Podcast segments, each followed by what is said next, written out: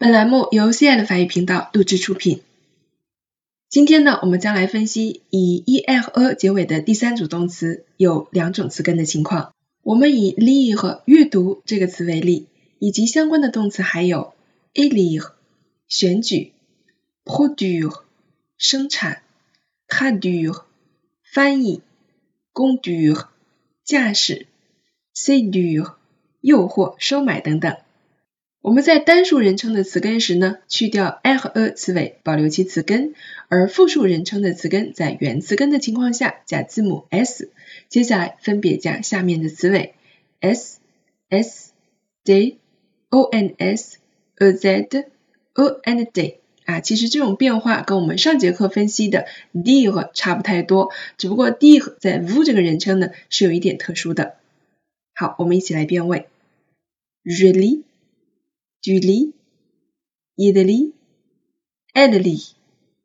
Nous lisons, vous lisez, ils lisent, elles lisent. Il lit une carte. Il lit une carte. 他看懂一张地图。Lire 呢，在这里翻译成看懂、识别、辨识这样一个意思。Il lit les caractères chinois. Il lit les caractères chinois. 他们认识汉字。Nous lisons un roman. Nous lisons un roman. 我们读一本小说。Je lui lis le journal. Je lui lis le journal. 我给他读报纸。那如果我们在这个句子当中呢，把 lui 去掉，就表示我看报纸。Je lis le journal. 我看报纸。多了 lui 以后呢，相当于是。Lire quelque chose à quelqu'un，把某物读给某人听啊，所以这个就翻译成朗读了。lire 呢是个及物动词，lire quelque chose 有可能是阅读某物，当然有可能是朗读什么什么样的内容啊，它两个意思。另外呢，就是要看它后面所接的名词具体是什么，根据上下文呢，我们来判断它具体的含义。它可以翻译成读懂或者是辨识。而有的时候呢，我们其实并不需要把这个宾语说出来啊。那比如说，我喜欢阅读，我们直接说 j'aime lire 就可以了，不一定后面一定要加一本书啊。比如你在做什么呢？啊，我正在读书，这时候书是可以省略的，直接说 je lis 就可以了。那么这个动词呢，也是可以有自反代词的，se lire 翻译成被阅读，se lire，se Ce livre se lit facilement。这本书读起来很容易。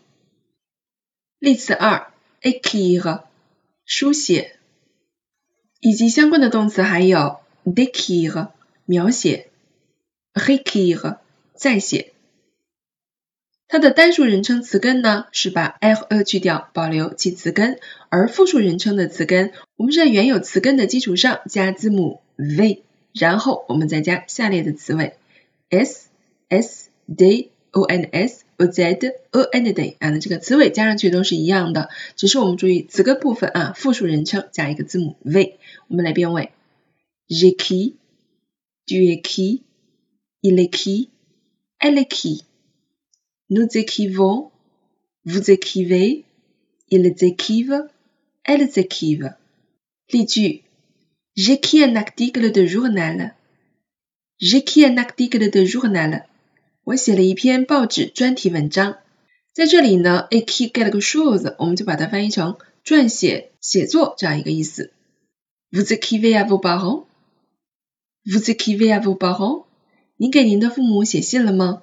那么有个词组叫做 écrire à quelqu'un，这个时候信件啊，une lettre 是可以省略掉的，不用说出来哈，直接说 écrire à quelqu'un 就表达给某人写信了。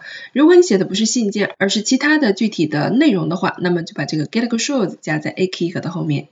Comment ça s'écrit？Comment ça s'écrit？这个怎么拼写呢？啊，这个的用法呢是 secure 自反代词的用法。那它可以翻译成互相通信，比如说我们彼此啊一直有联络，我们可以用到这个词。另外呢，就是表示被拼写啊，被动的这种意思。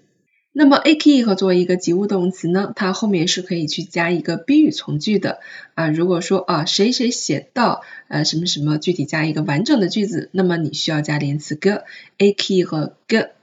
完了，我们今天的动词变位讲解呢，就到这里了。欢迎大家加入到我们的打卡小程序，获得更多的练习内容。如果你喜欢我们的节目，欢迎大家订阅转发。Next video 当修，亚德曼